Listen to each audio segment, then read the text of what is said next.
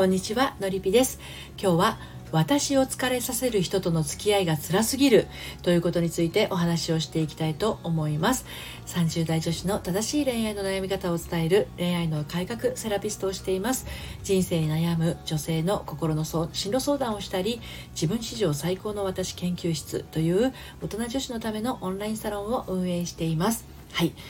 えー、今日はですね職場や友人ご近所付き合いいろんなしがらみがあなたの周りにもあることだと思います。人は一人では生きていけませんけれどもねくたびれてしまうような人間関係は避けたいものですよね。でもそう思っていながらも気が付くと厄介なお付き合いから抜け出せなくなってしまう。一人になりたいなとか疲れるなとかね面倒くさいなそんな気持ちになるのはね、まあ、すごく自然なことです。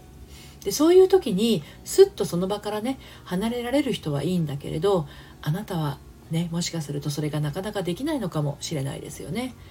いつも自分が嫌な気持ちになる場所に居続けてしまったりとかめいってしまう場面に遭遇しやすかったりしますけどあなたはですねいかがでしょうか？ねはい。ということで、今日は、えー、私を疲れさせる人との付き合いが辛すぎるということで、また3つに分けてお話をしていきたいと思います。えー、っと、1つ目が、この方法で抜け出す面倒くさいお付き合い。2つ目が、あなたが面倒な人間関係にはまりやすい理由。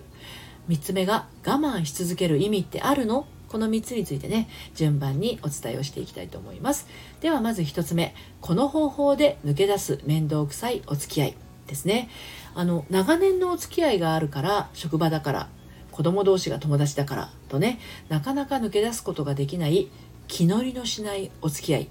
あなたもないでしょうかね。しぶしぶなんとか付き合っているものの本当はですね1分1秒たりともその場にいたくないとかね。そんな風に思いながらその場に居続けるのってもう本当に苦痛でしかないんですよね。でこういう時に一番手っ取り早いのは逃げることなんです。必要最低限の関わりにとどまること。イコール必要最低限以外ではその場にいないこと。これを推奨しますね。だって考えてもみてくださいよ。別にそこにあなたがいなければならない理由なんてないじゃないですか。職場だったら必要最低限の業務に関わる話だけで十分。近所付き合いもしかりママ友しかりですね。でねそれがなぜできないのかっていうと相手に合わせなければいけないとか付き合いの悪いやつだと思われたくないなんていうね自分の内側のにある思い込みが邪魔をしているからなんですね。最低限必要なことさえこなしていたらあなたがそこにいてもいなくても何ら問題ないんです本当はね。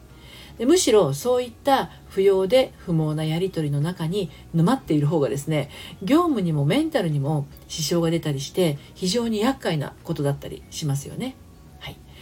で2つ目のあなたが面倒な人間関係にはまりやすい理由についてお話をしていきたいと思います。あこちらの内容はですね、えっと、私の公式サイトの、えー、コラム読むセラピーの方でですね、えー、綴っていますですのでもし読んでみたいなという方はですねそちらの方から遊びにいらしてみてください。はいではあなたがね、えー、面倒な人間関係にはまりやすい理由についてお話をしていきますが同じ職場とかママ友などでね同じ人と接していてもあなたほど嫌だなとかね面倒だなと感じることがない人っていうのがやっぱりいるわけなんですよね。でその人とあなたの大きな違いっていうのは相手に着目している視点が違うということなのかもしれないんですよね。で人は自分の鏡っていうのはねよく聞くかと思うんですけれど自分で自分を見下しているところがあったりとか自分を責めているところがあったりするとその感覚をあなたが一層強化するためにあなたを見下す人とかあなたを責める人が周りに現れます。結果としてですねやっぱり私は見下されるような人間だとか私私は人からどうしても責められるというようなそういう人がですね周りに集まりやすいんですね。でこれを回避するとしたらあなたが自分を見下したりとか自分で自分を責めないことなんですけれどもうこれが習慣のようになってしまっているとですねそれがなかなか難しかったりするんですね。でも自分が自分を見下したり自分を責めるきっかけってね必ずあるものなんですよ。そこを癒していってあげたらそのような自分責めは消えていきます。で私がやってるのりぴ塾というね個別の心の進路相談室があるんですけれど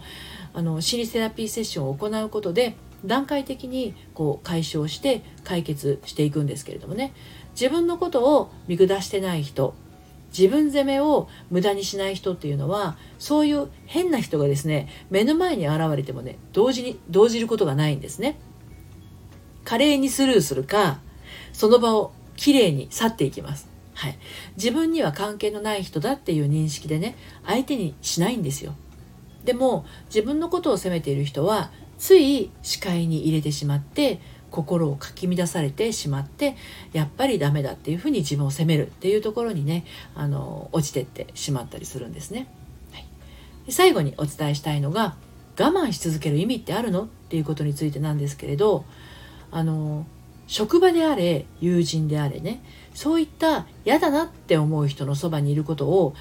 我慢し続けることに何の意味があるんでしょうかっていうことなんですよね。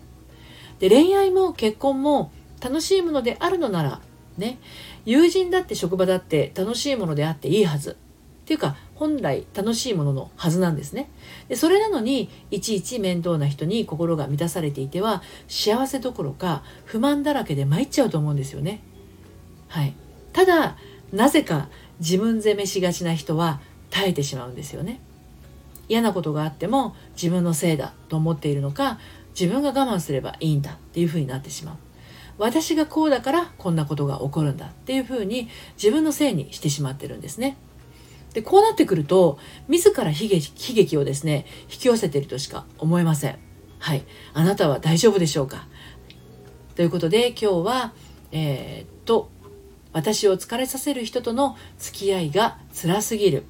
そして、えー、コラムの方では私自身が消耗してしまう人との付き合いをやめたいというテーマでお話をしてまいりましたけれど、まあ、そんな意思があるのならねそれはあなたが自分の殻を飛び出すタイミングに来ているっていうことですね。我慢が限界に達して本来の自分に帰りたくなっている証です。はい。今日も最後までお聴きいただいてありがとうございました。私のやってるサロンの方でもですね、あったかい仲間とコミュニケーションや人間関係、心の仕組み、あり方について一緒に学んでいくことが可能です。最後までお聴きいただいてありがとうございました。それではまた、さようなら。